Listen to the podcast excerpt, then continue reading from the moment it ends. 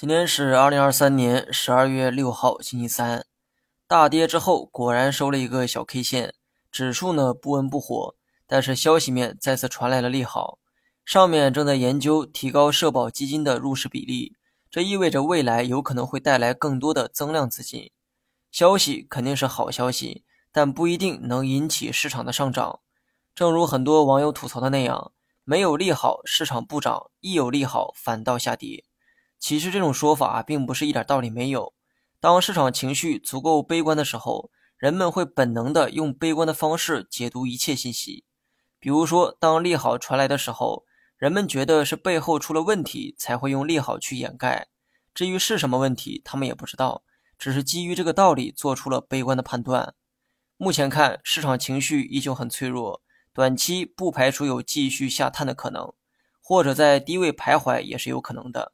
但是呢，我还是那句话哈，三千点下方套不死人，不确定的只是时间问题。择时是投资中最无解的难题，希望大家不要在这个方面做无用功。之前遭到一位网友的嘲讽哈，说我连上涨时间都预测不出来，还主张大家做长线是在误人子弟。